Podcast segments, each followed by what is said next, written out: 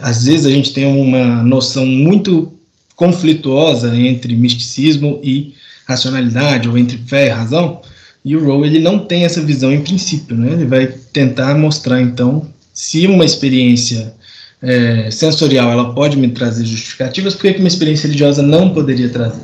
O que, que a experiência religiosa tem de especial que as outras não têm? Então vai trazer esse questionamento de forma filosófica e não simplesmente do ponto de partida já assumir uma posição, como muitas vezes a gente faz no dia a dia, né? Ou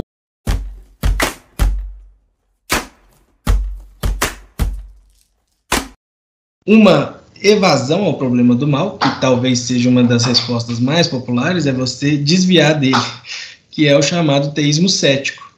Qual, o que, que é o teísmo cético? O teísmo cético é você dizer, olha, é, eu creio em Deus e eu creio que é, Deus existe, eu creio que o mal existe também, e eu não faço ideia de por que Deus permite o mal, mas eu tenho certeza de que Deus tem bons motivos, né? Porque Deus tem um conhecimento pleno da situação e Deus sabe de todos os detalhes de tudo, muito além do que nós podemos saber, e não tem como a nossa mente sequer compreender minimamente os detalhes do universo que Deus conhece e que levam ele a, permitir que a realidade contenha o mal.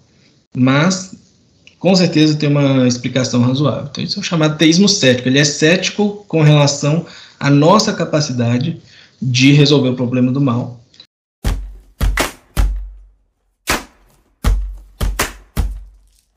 temos então que peneirar elas para descobrir qual que é de fato a religião verdadeira. Então, no fundo, tem uma teologia verdadeira, né, para o pluralismo, mas é, ninguém encontrou ela ainda, né? Então, nós temos bons motivos para crer que todos estão errados em, algum, em alguma coisa e bons motivos para crer que se todo mundo ao redor do mundo, né, assim, todo mundo não, porque o ateísmo realmente cresce, é muito forte, né?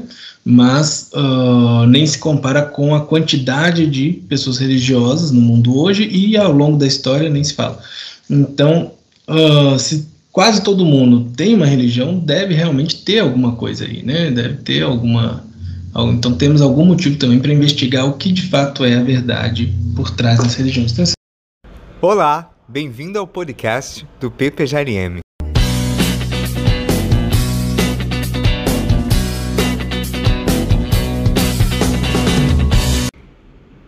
No episódio de hoje, nós vamos conversar com Davi Bastos, mestre e doutorando em filosofia pela Universidade Estadual de Campinas, a Unicamp. O Davi é editor da série Filosofia e Fé Cristã e líder do projeto Recursos em Filosofia e Teologia em Português Brasileiro da Associação Brasileira de Cristãos na Ciência. Hoje a entrevista será feita por mim, Tiago Augusto, e pelo Jonathan Alves e nós trataremos mais detidamente do clássico livro de William Rowe intitulado Filosofia da Religião, uma introdução, que recebeu tradução para o português, lançado em 2023 pela editora Ultimato.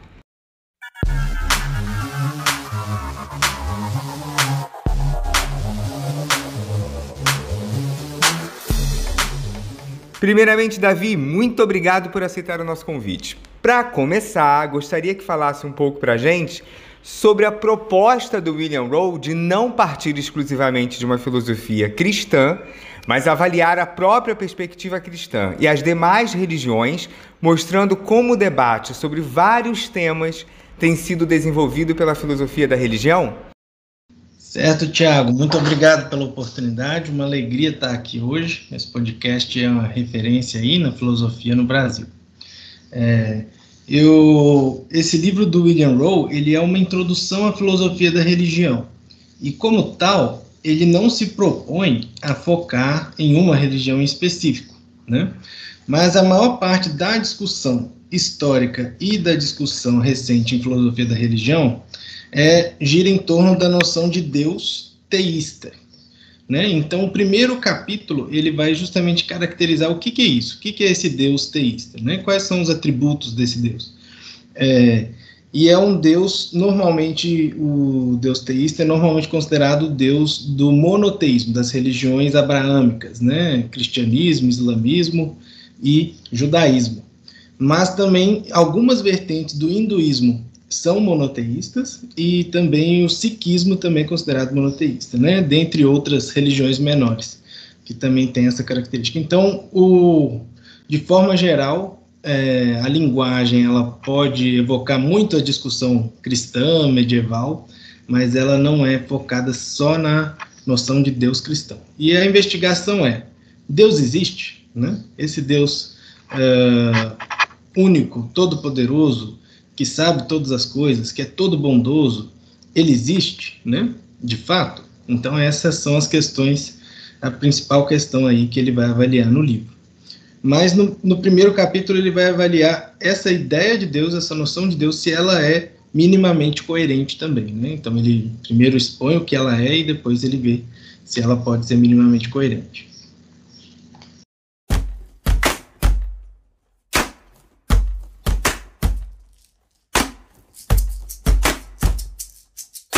Bom, uh, Davi, é, embora o trabalho do Rowe seja ou esteja para além de uma introdução à filosofia da religião estritamente cristã, certamente discussões filosóficas e teológicas dentro do cristianismo servem muito do seu trabalho e estão entre os seus principais interlocutores. O livro trata no seu primeiro capítulo da ideia de Deus e segue com a discussão uh, de três argumentos historicamente muito relevantes, que são os argumentos cosmológico, ontológico e do projeto. Você pode falar um pouco mais sobre como o autor articula esse primeiro bloco temático no livro?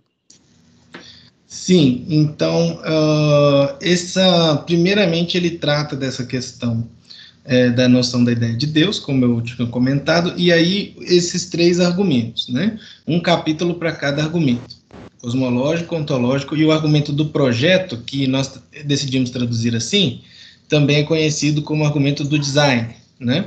Uh, mas ele não está necessariamente vinculado à visão é, de um design inteligente em oposição à evolução. Não é isso, né? Existem defensores do argumento do projeto que são evolucionistas. Então, para evitar essa confusão com o movimento do design inteligente, nós optamos por traduzir argumento do design por argumento do projeto. É, se é uma boa escolha ou não, fica aí a cargo da, dos nossos leitores, com certeza muito críticos, que podem julgar e avaliar. Mas o argumento cosmológico é aquele argumento que diz que todo evento tem uma causa, então deve ter uma causa primeira dos eventos. O argumento ontológico, ele parte da noção de um ser perfeito, né, uh, para deduzir a sua existência, então ele vai dizer o seguinte, se você consegue conceber um ser perfeito na sua mente, esse ser tem que existir, porque senão ele não seria perfeito. Né? Uh, mas é claro que o argumento ontológico não se limita a essa versão. Existem várias novas versões e o argumento ontológico modal ele usa de algumas questões de lógica modal, um pouco mais complicado o desenvolvimento. Mas no livro ele vai, ele trata tudo de forma bem introdutória, bem simples e é, qualquer pessoa consegue ler mesmo quem não tem contato com a filosofia. Claro que quem nunca leu nada de filosofia terá um pouco mais de dificuldade, mas não é um livro difícil de ler, um livro bem acessível. E o argumento do design, então, ele vai dizer que há evidências na natureza, né, de um projeto, de um projetista, há evidências de que as coisas elas foram feitas de forma planejada. E então conclui-se que deve ter alguém que planejou essa coisa. É, mas note que, estritamente, nenhum desses três argumentos conclui pelo Deus teísta, né, com todas as propriedades como caracterizado no capítulo 1. Né, o, é, o argumento ontológico é o que mais se aproxima, dado que um ser perfeito, provavelmente ele também vai ser é, todo-poderoso, sabedor de tudo, né? mas nem mesmo o argumento ontológico necessariamente tira todas as conclusões do Deus teísta, né, da noção do capítulo 1. Então, são argumentos que eles ajudam a ter uma certa evidência, um peso evidencial filosófico, para uma noção de Deus, ou de uma causa primeira, ou de algum projetista, ou projetistas, né? Não existe clareza aí de que o argumento do projeto conclua um único projetista. Mas eles trazem aí, algum peso evidencial para o teísmo, né? Então é isso que o Rowe vai discutir aí.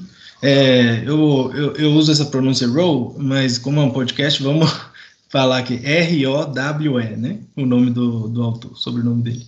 E então, para vocês aí que estão em casa. Mas é isso, então, esse que é o primeiro bloco temático aí do livro. Ótimo, Davi, muito bom. Uh, agora, a excelente tradução que você fez, né, e que, que a gente está recebendo agora através da editora Ultimato, faz parte de uma série de, uh, uh, de livros que você coordena chamado Filosofia e Fé Cristã. Né? E no prefácio uh, que você escreve para essa obra, você chama a, a, atenção para o fato de que não somos demasiadamente otimistas sobre a capacidade racional humana para falar sobre Deus. Mas, de todo modo, ainda assim, nós nos dispomos a falar sobre ele, ou sobre a sua existência. Nesse sentido, uh, Queria ouvir você falar um pouco sobre o lugar do mistério, da mística, na abordagem dos filósofos analíticos da religião e como Rowe explora uh, um pouco dessa relação entre fé e razão. Perfeito, ótima questão. É, só algumas pontuações, né? Uh, eu sou o editor dessa série mesmo, mas a tradução foi a Valéria que fez desse livro, né? A Valéria Lamin Delgado Fernandes, ela é uma tradutora profissional, nós contratamos ela, né? Mas, é, vamos dizer assim, eu tipo, fiz a revisão, uma parte da revisão, e estamos aí ligados ao trabalho de tradução. É, mas sim, é, essa questão ela é uma questão muito complicada, né? Uh, como lidar com o mistério numa abordagem analítica, né? A abordagem analítica ela não parece ser uma abordagem que procura explicar tudo, né? Construir um sistema analítico, um sistema que parte de componentes simples e para desenvolver, né? Um conceito mais complexo, uma, um sistema mais complexo. Então Uh, onde entra o mistério nisso tudo, né? E o, o Rowe especi especificamente, ele não vai tratar tanto dessa questão. Ele tem um capítulo sobre fé e razão, onde ele vai discutir isso é, da perspectiva histórica de Tomás de Aquino e um pouco da perspectiva mais contemporânea também, é, de como relacionar fé e razão. E ele tem um capítulo onde ele vai tratar da experiência religiosa, né? Esse capítulo de experiência religiosa, ele vai tratar da literatura dos místicos, mas ele vai olhar para ela de uma forma analítica. Então, como que ele faz isso?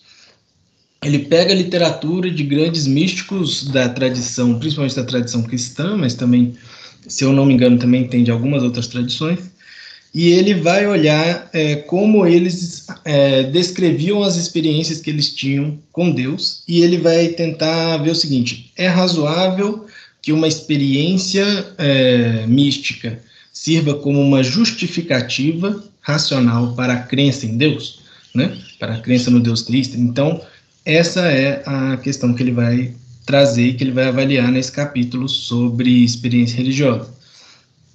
E é muito interessante, tem tido desenvolvimentos recentes, né? No Brasil nós já temos o livro do William Alston, Percebendo Deus, que é um livro sobre esse assunto. É, e o Rowe vai então abordar essas questões. E é um, um, um, livro muito, é um capítulo muito interessante, e ele então mostra de forma analítica como relacionar com o misticismo, e como o nós podemos entender que o que os místicos estão fazendo não é tão irracional assim. Né? Eles têm uma experiência mística, que é uma experiência diferente, mas é uma experiência, e a partir dessa experiência eles buscam uma justificativa para uma crença. Né?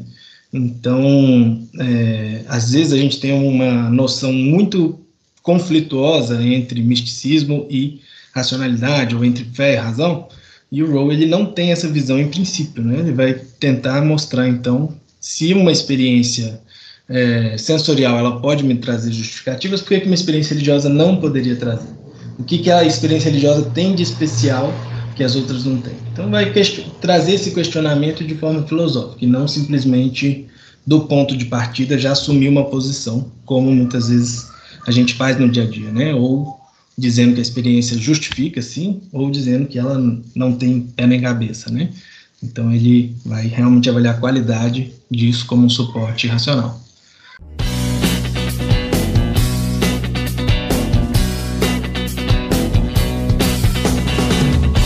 Perfeito, Davi. Agora eu queria perguntar para você com relação ao problema do mal. O problema do mal é uma discussão presente na filosofia da religião e muito importante dentro da filosofia cristã. Quais você destacaria serem as melhores respostas teístas para o problema do mal, levando em consideração o chamado agnosticismo hostil? Certo. É, então, uma pergunta difícil, né? Quais são as melhores respostas para o problema do mal. Então ele vai ter um capítulo tratando sobre o problema do mal, é uma das especialidades do Rowe, né? Ele, vamos dizer assim, é o pai do argumento evidencial do mal na literatura contemporânea, que é um argumento que ele não busca dizer que o mal torna a crença em Deus é, logicamente inconsistente, mas que ele busca dizer que o mal é evidência contra a existência de Deus. Porque se Deus ele é todo poderoso, todo bom, por que, que existe tanto mal, né? E ele diz então que o mal é evidência contra a existência de Deus e de certa forma cada evento, cada tipo de mal pode contribuir nessa evidência então, nesse peso evidencial contra a existência de Deus. Então esse é o problema do mal que ele vai é, abordar aqui nesse capítulo sobre o problema do mal. Uh, e aí, o agnosticismo hostil, então, eu imagino que é, ele traz no, no livro é, as noções de ateísmo amigável e ateísmo hostil e de é, teísmo amigável e teísmo hostil. O que, que seriam isso? Né? O teísmo amigável é a visão de que você acha racional crer em Deus, você acha que Deus de fato existe, mas você também acha que para algumas pessoas pode ser racional não crer em Deus. Que algumas pessoas, quando elas não creem em Deus, elas não estão sendo irracionais. Então, isso é o teísmo amigável. O teísmo hostil, ele tem a visão de que todo mundo que não crê em Deus está sendo irracional. Né? E o ateísmo é o contrário. O ateísmo hostil diz que todo mundo que crê em Deus está sendo irracional, e o ateísmo amigável diz que é, eu não creio em Deus, eu não acho isso razoável, mas eu entendo que para algumas pessoas, em alguns contextos, é sim uh, racional para elas crer em Deus. Elas creem em Deus por motivos uh, justificados para elas dentro do contexto delas, das experiências que elas viveram. Então, isso seria o ateísmo. Eu, então, quando você diz que um agnosticismo hostil, eu entendo que você deve estar dizendo é algo na mesma linha, né? Então, o agnosticismo seria a posição de que não se sabe de que Deus, se Deus existe ou não, e ele seria hostil na medida em que diria que qualquer um que afirme saber se Deus existe ou não, ou afirme ter uma boa justificativa para concluir que Deus existe ou não, estaria então agindo de forma irracional, que a única posição racional seria o agnosticismo, a, a defesa de que é, nós não podemos ter conhecimento se Deus existe ou não. É, e aí, nesse contexto, quais seriam as principais respostas para o problema do mal? Né? Esse, essa posição ela vai ter algumas implicações para o problema do mal. Por quê? Porque quando você tem um problema lógico do mal, por exemplo, ele diz que a crença em Deus é inconsistente com a existência do mal. E você então pode resolver esse problema mostrando que a crença em Deus não é inconsistente, que ela pode ser consistente. Mas isso não prova que nós podemos conhecer a Deus, que nós podemos saber que Deus existe, né? Então, o agnosticismo hostil, ele vai levantar essa nova questão. Não, tudo bem, você aí mostrou que é, nós não podemos saber que Deus existe. É, que, não, que, que nós não provamos que Deus não existe. Mas você não mostrou que nós podemos saber que Deus existe ou não, né? Você só mostrou que nós não podemos concluir logicamente que é logicamente consistente Deus e o mal. Então, eu acho que vai um pouco além do problema do mal, simplesmente, né? Mas tem relação é, com o problema do mal. Mas o agnosticismo hostil, se eu, se eu entendi ele corretamente, ele também vai ter um problema para os ateístas, né? Quando um ateísta diz o problema do mal, ele prova, né, ou ele dá base racional completamente suficiente para a gente crer que Deus não existe, né? Então nós vamos, nós não podemos concluir, é, nós não podemos concluir isso a partir do agnosticismo hostil, porque o agnosticismo dirá não, você não tem base racional suficiente para concluir que Deus não existe, né? Eu não sei muito bem como levar em consideração o agnosticismo hostil nesse, nessa questão do, das respostas, mas as principais respostas são as chamadas teodiceias e as defesas. Né? Teodiceias buscam é, uma, uma algo no mundo, na realidade, que explique por que Deus permite o mal, e defesas buscam uma possibilidade que é, explique por que Deus poderia permitir o mal. Tá? Então, elas não se comprometem, as defesas, com a afirmação de que essa é a possibilidade que, de fato, é concreta no nosso mundo. Né? Porque Deus permite o mal no nosso mundo. Elas não se comprometem com isso. Elas dizem, ah, Deus poderia ter permitido o mal por esse motivo. Mas eu não vou dizer que qual é o motivo que ele de fato permitiu o mal. Então, isso é, na literatura é chamado de uma defesa contra o problema do mal. E as principais são as teodiceias e defesas do livre-arbítrio, são as mais famosas, né? Então, o mal existe porque o livre-arbítrio é um bem de categoria muito superior, e o livre-arbítrio, ele necessariamente acarreta a possibilidade do mal vir existir. Então, é, Deus, ao criar o livre-arbítrio, ele permite que o mal venha a existir, e isso é bom, isso, a criação do livre-arbítrio compensa mesmo que o mal seja seguido. Então, essa é uma teodiceia famosa. Outras são teodiceia da edificação da alma, de que o mal ele serve para é, o desenvolvimento da, da alma, então o sofrimento, o mal, a dor, eles servem para o nosso crescimento, né? Essa, eu, eu não conheço muito a, a, abordagem técnica disso, que é do John Hick, eu não li a obra dele, mas eu sei que o básico, a, a, inspiração básica da teodiceia é essa, né? Mas claro que na filosofia a formulação vai ser muito mais técnica, né? Uh, mais complexa. Outra teodiceia é, conhecida também, então, uma teodiceia que é menos conhecida é a teodiceia supralapsariana ou teodiceia Félix Culpa, que ela afirma que é, Deus criou o, o mundo e ele permitiu a existência do mal porque a existência do mal ela traz a possibilidade da redenção e a redenção é um bem em si mesmo muito superior. Então bens como perdão é, graça é, eles seriam impossíveis sem o mal. E eles são tão superiores que é, vale a pena. Então de uma perspectiva cristã normalmente uma teodiceia Félix Culpa diz que é, a nossa culpa, o nosso pecado, ele é feliz, ele é, é, algo bom, porque por causa do pecado, Cristo se encarnou e teve a expiação e todo aquele processo, e a redenção, a ressurreição. E isso, por si só, é tão bom, é tão superior, que nem o Holocausto, nem o genocídio de Ruanda, nem todos os males que a gente é, presencia nessa realidade, fazem sequer uh, um mínimo impacto na no bem total do mundo quando ele contém a encarnação, a expiação, a obra de Cristo. Então, isso pode soar altamente implausível para quem não é cristão e pode soar altamente plausível para quem é cristão, né? Então, é o tipo de coisa que já na filosofia não tem uma, não tem uma facilidade para nós resolvermos essa, esse debate. Mas essas são algumas das respostas ao problema do mal. E uma evasão ao problema do mal, que talvez seja uma das respostas mais populares, é você desviar dele, que é o chamado teísmo cético. Qual, o que, que é o teísmo cético? O teísmo cético é você dizer: olha, é, eu creio em Deus e eu creio que é, Deus existe, eu creio que o mal existe também, e eu não faço ideia de por que Deus permite o mal. Mas eu tenho certeza de que Deus tem bons motivos, né? Porque Deus tem um conhecimento pleno da situação e Deus sabe de todos os detalhes de tudo, muito além do que nós podemos saber.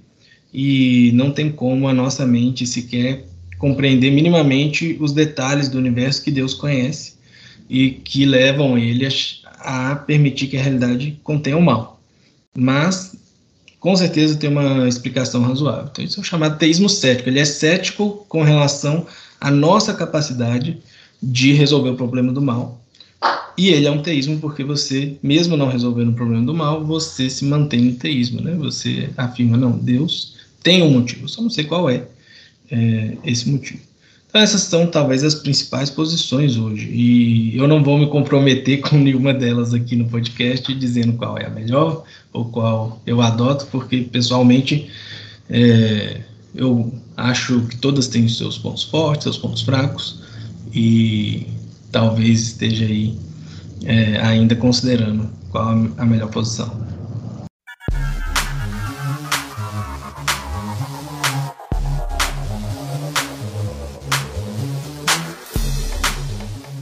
Davi, o livro chega ao seu fim tratando da questão dos milagres e a visão do mundo moderno, e também a existência das muitas religiões.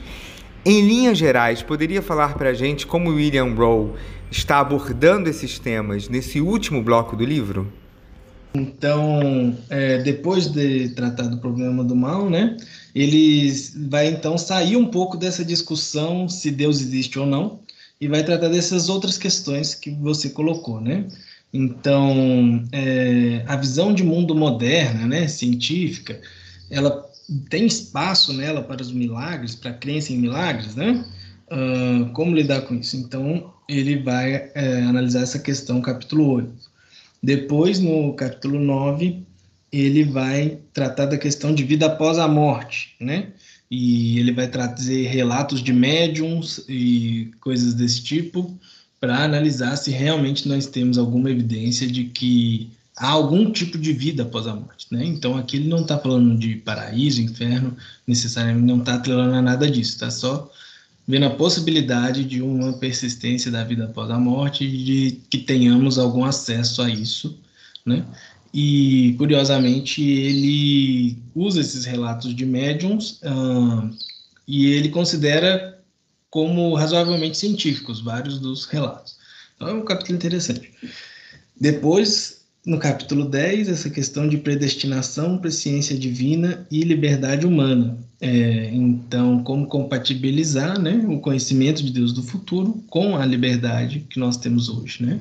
Uh, como é, compatibilizar a predestinação, o destino já está decidido, o futuro já está decidido com a liberdade humana. Então, esse é um problema antigo né, da, da metafísica e ele tem tudo a ver também com filosofia da religião, porque um dos principais tipos de determinismo é o determinismo teológico, e, o, e a presciência em específico gera vários problemas. Então, aqui, é, talvez um dos principais campos da filosofia analítica da religião foi essa questão, capítulo 10, né?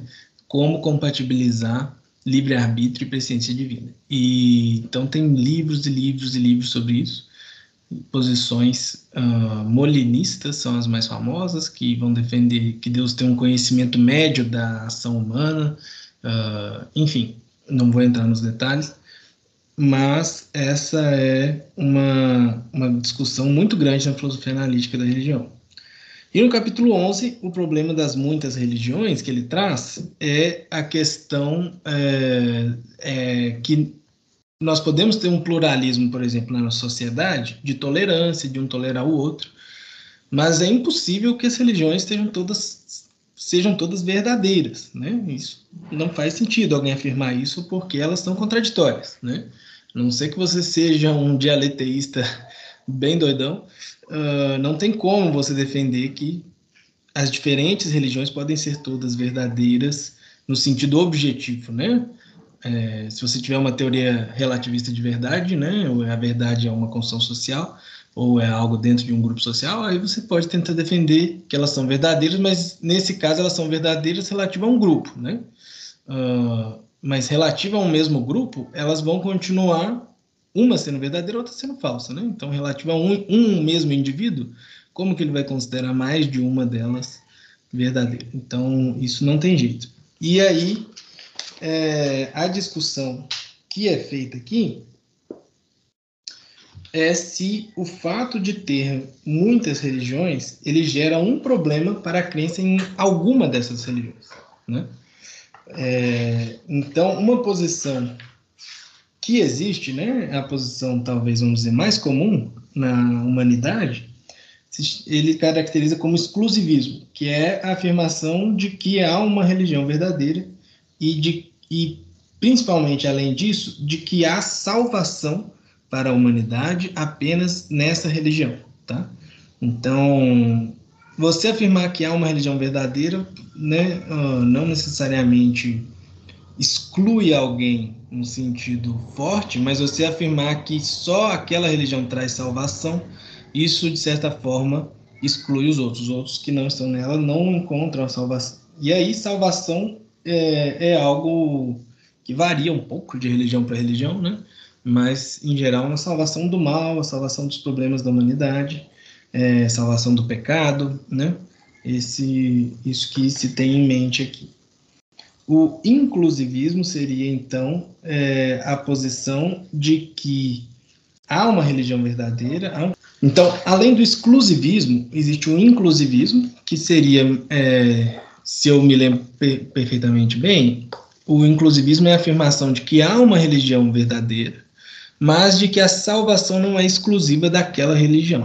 A, salvação pode ser alcançada através de outras religiões, mesmo religiões falsas, ou através de nenhuma religião. Né? Então, alguns grupos são, por exemplo, universalistas, acreditam que todas as pessoas humanas vão ser salvas, vão encontrar salvação, e às vezes até todos os animais também. Então, isso seria é, uma posição inclusivista. E já a posição pluralista, ela é a posição de que todas as religiões são falsas. é, todas as religiões são falsas, nós não sabemos, mas todas elas, de certa forma, é, são importantes e elas têm alguma contribuição a trazer, mesmo que não tanto para a verdade, mas para é, a vivência adequada em sociedade e para a gente ter é, um é, uma compreensão, talvez, do que seriam verdades teológicas, né? Então, vamos dizer, o pluralismo, ele me parece, se eu entendo corretamente, que ele é o desenvolvimento de uma nova religião, na verdade, uma nova teologia, né? Uh, ele vai dizer, todas erraram, mas todas acertaram também em algum ponto, e nós temos, então, que peneirar elas para descobrir qual que é, de fato, a religião verdadeira. Então, no fundo, tem uma teologia verdadeira, né?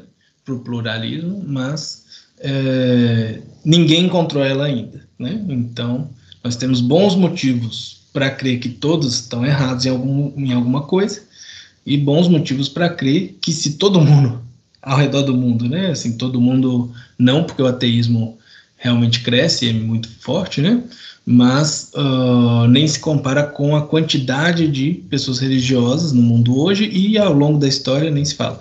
Então, uh, se quase todo mundo tem uma religião, deve realmente ter alguma coisa aí, né? Deve ter alguma. Então temos algum motivo também para investigar o que de fato é a verdade por trás das religiões. Então essa seria a posição de pluralismo. E então ele não entra aqui no, nesse capítulo muitas religiões na questão de política, né? De uh, como ter paz, harmonia, tolerância religiosa, não é isso o assunto. O assunto é realmente essa posição sobre salvação, sobre é, religião e como isso pode ser investigado também do ponto de vista filosófico. Então, esse livro do Rowe, ele traz esses temas de filosofia da religião para fazer uma introdução. Ele é bolado para ser um livro para um, um curso de graduação para ser usado no modelo dos Estados Unidos, né? O, mas ele é usado ao redor do mundo, às vezes as pessoas usam alguns capítulos, não outros, né? Bem comum fazer isso uh, num curso, porque é muito conteúdo, às vezes, para dar um semestre, mas ele não vai, obviamente, abordar todas as questões da filosofia da religião, né? Então tem muita coisa que fica de fora. E talvez, uh, principalmente no dia de hoje, as pessoas sintam falta, né? de uma consideração de religiões não teístas ou de religiões minoritárias, né? E realmente ele não vai ter esse foco, né? Ele vai trazer principalmente questões do teísmo e de algumas vertentes do hinduísmo e talvez o que a gente poderia dizer mais outsider são as considerações de misticismo e de mediunidade, né? Que não são tão mainstream assim, não são tão. Estou falando inglês de repente, né? não são tão uh, populares, não são tão centrais nas maiores religiões do, e teologias do Ocidente e do Oriente.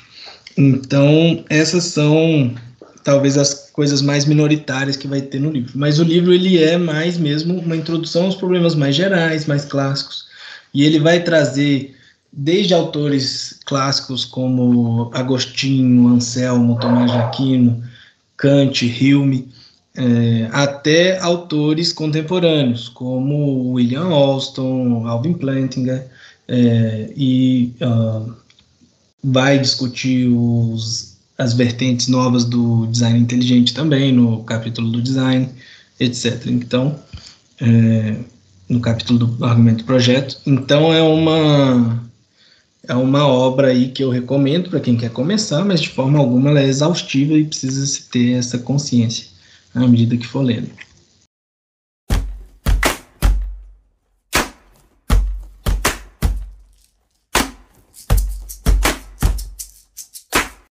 Bom, é, muito boa resposta, Davi.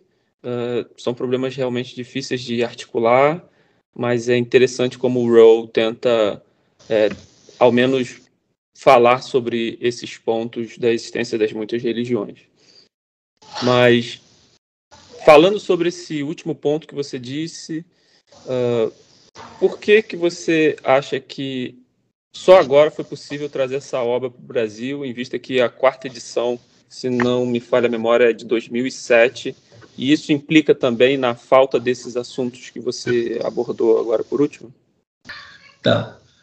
Então, é, o Brasil ele tem uma, tradi uma tradição filosófica consolidada já, forte, né? Nós temos bastante produção.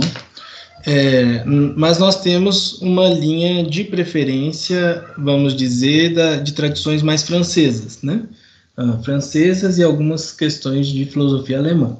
Filosofia anglófona não é tão forte nos departamentos de filosofia do Brasil. Tem crescido muito. Esse é, o programa de pós-graduação em lógica e metafísica da UFRJ é um dos principais programas de tradição anglófona, inclusive principalmente analítica, né? No Brasil, e esse livro ele é de uma abordagem analítica, né? Então ele não teria tanto trâmite, tanto trânsito nas nos departamentos mais consolidados de tradições francesas e alemãs que nós temos no Brasil. Além disso, é, o livro ele é de o original, se eu não me engano, de 1976 mas a quarta edição é de 2006, razoavelmente recente, né? Não é tão antiga. Eles foram implementando e é, a filosofia da religião em si, ela cresceu, ela foi crescer na, nos Estados Unidos a partir da década de 60, principalmente a partir da década de 70, né?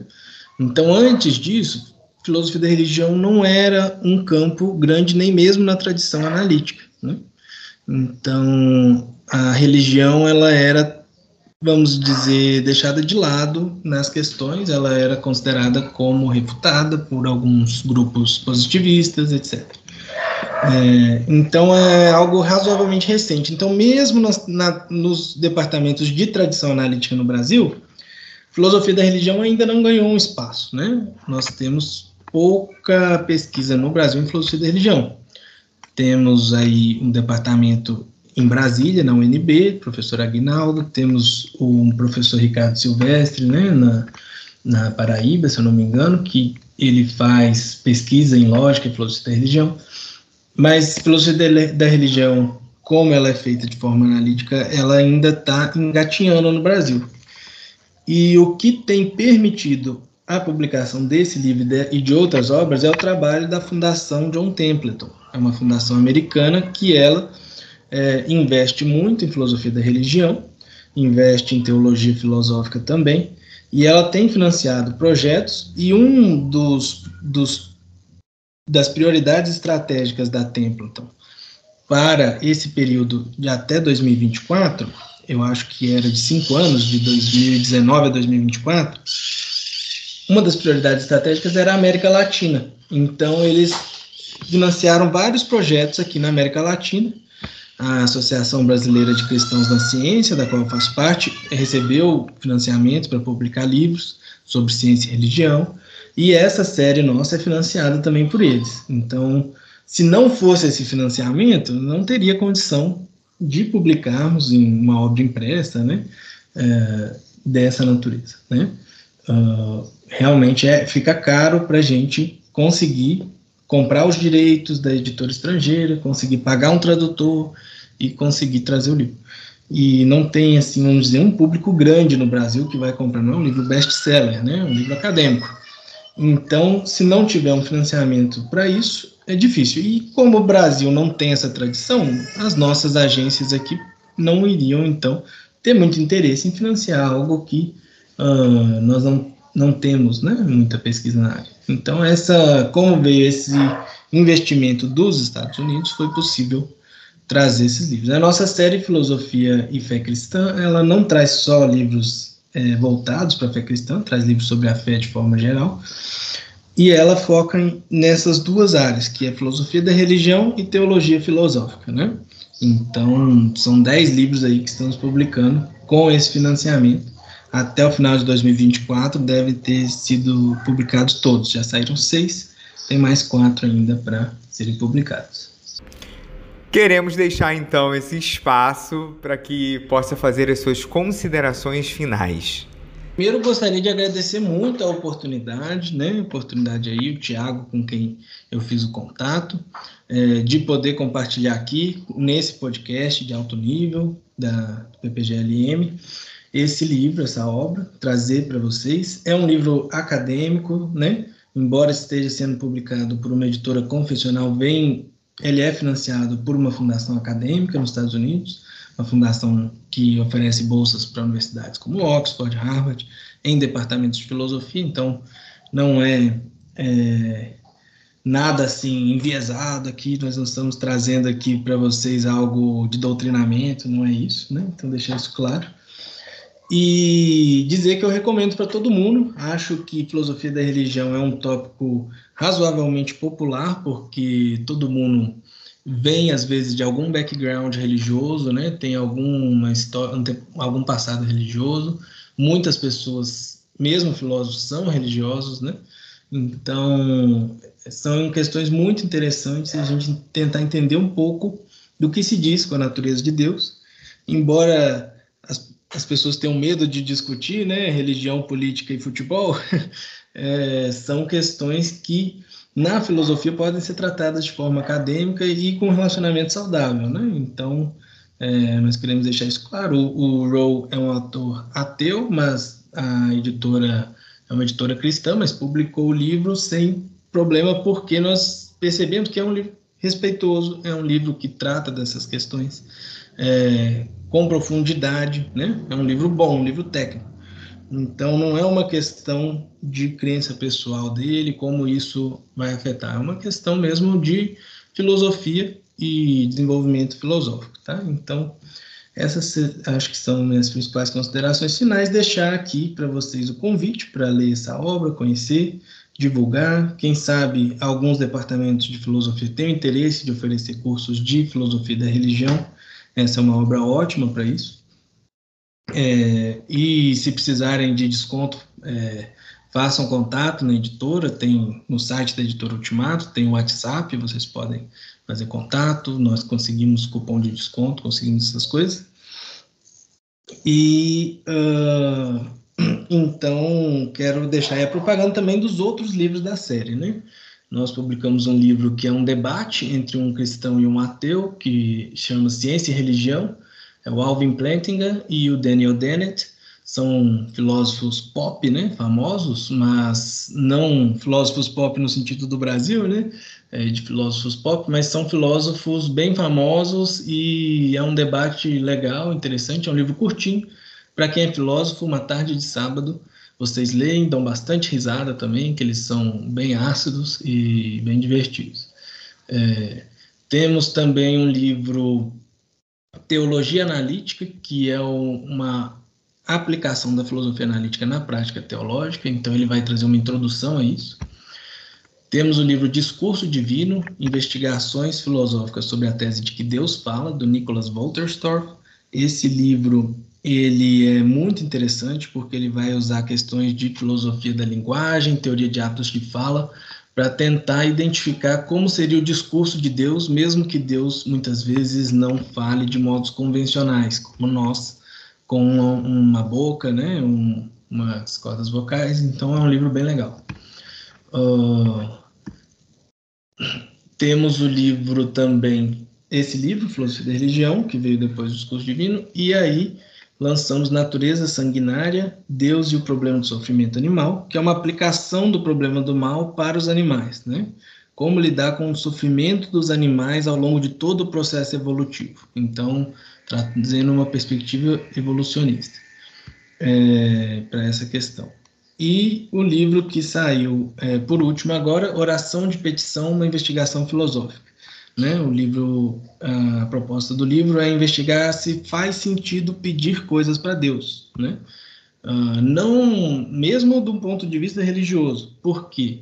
Se você é cristão, você crê que, ou se você é islâmico, ou se você é judaico-teísta de forma geral, você crê que Deus sabe o futuro, se você crê que Deus sabe de todas as coisas, você crê que Deus é completamente bom, por que, que você vai pedir alguma coisa, né? Deus já não vai fazer as coisas da melhor forma possível? Por que, que você pediu alguma coisa fazer diferença? Ou então, Deus já não sabe o que você vai pedir, por que, que você precisa pedir? É, Deus já não sabe o que você precisa? É, e esse é um dos problemas, né? mas tem vários problemas relacionados à oração de petição que são explorados no livro. Ele explora os problemas, ele explora, explora as respostas na literatura, e aí ele traz novos problemas, novas respostas, e no final ele deixa em aberto. Né? É interessante porque o autor ele é cristão, mas a, a intenção dele era escrever um livro provando que pedir coisas para Deus, oração peticionária, ou em alguns círculos cristãos é chamado de oração de intercessão, né? Você fazer pedidos para Deus seria irracional. Ele queria mostrar que isso é inútil, que não faz sentido pedir coisas para Deus. Mas ele chegou à conclusão, através de todo o estudo da literatura, que ele não conseguiu provar nem que é útil nem que é inútil. Né? Então ele termina o livro em aberto. Então é um livro aí interessante, um livro técnico também. E vamos lançar mais quatro livros aí: Fé Ritualizada, Ensaio de Filosofia da Liturgia, é, Expiação, que é um livro já de teologia filosófica cristã, mas trazendo questões de psicologia, das ciências para tentar entender o que seria a expiação dos pecados. É, Manual Oxford de Teologia Filosófica, então vocês, o público do podcast, talvez conheçam os Oxford Handbooks, né? Então esse é um daqueles Oxford Handbooks que a gente está publicando, só que de Teologia Filosófica. São 26 capítulos completamente independentes, cada um de um autor diferente, que é especialista naquele tema, sobre algum tema de teologia filosófica, e que tem muito overlap com filosofia da religião. Uh, e, por fim, também um livro que chama Pessoas Humanas e Divinas, que ele é, é defesas de idealismo, dualismo e materialismo com relação a pessoas humanas, com relação a mentes, todos de perspectivas religiosas. Então, religiosos tentando defender é, diferentes posições aí filosoficamente. E também tem alguns outros temas dentro do livro, alguns outros capítulos que não são sobre esse assunto, são sobre assuntos variados. Então, esses são os livros que nós estamos trazendo. A ideia era trazer vários assuntos diferentes, vários assuntos que não são tão conhecidos, como o problema do mal já é muito conhecido, nós não trouxemos muitos livros focados nisso, né? Trazendo livros aí que não são tão conhecidos de filosofia da religião e teologia filosófica para divulgar no Brasil esse trabalho que tem sido feito é, no exterior, né? Então, acho que é, são essas. Agradeço novamente a oportunidade, agradeço os ouvintes.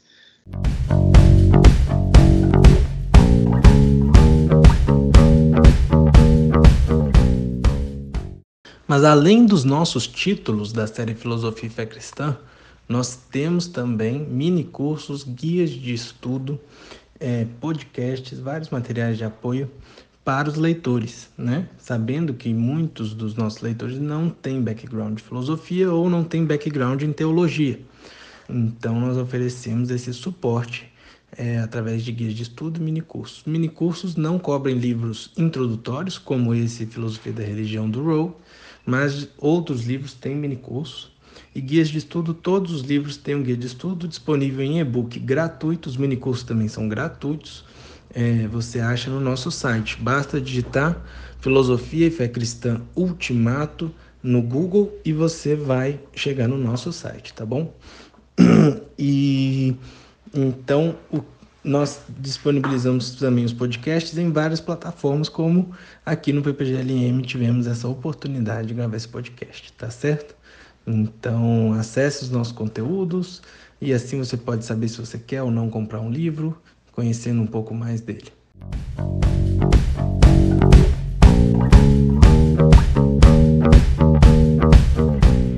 Agradecemos ao Davi Bastos pela ótima entrevista e também agradecemos a você que nos ouviu pela sua audiência.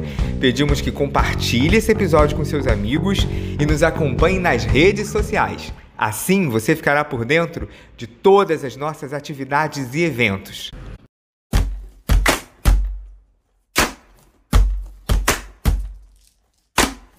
Você pode acompanhar o nosso podcast na Apple e Google Podcast também no Anchor, Spotify, Amazon Music. Escolha sua plataforma de streaming preferida. E claro, continue acompanhando os próximos episódios do podcast do PPGL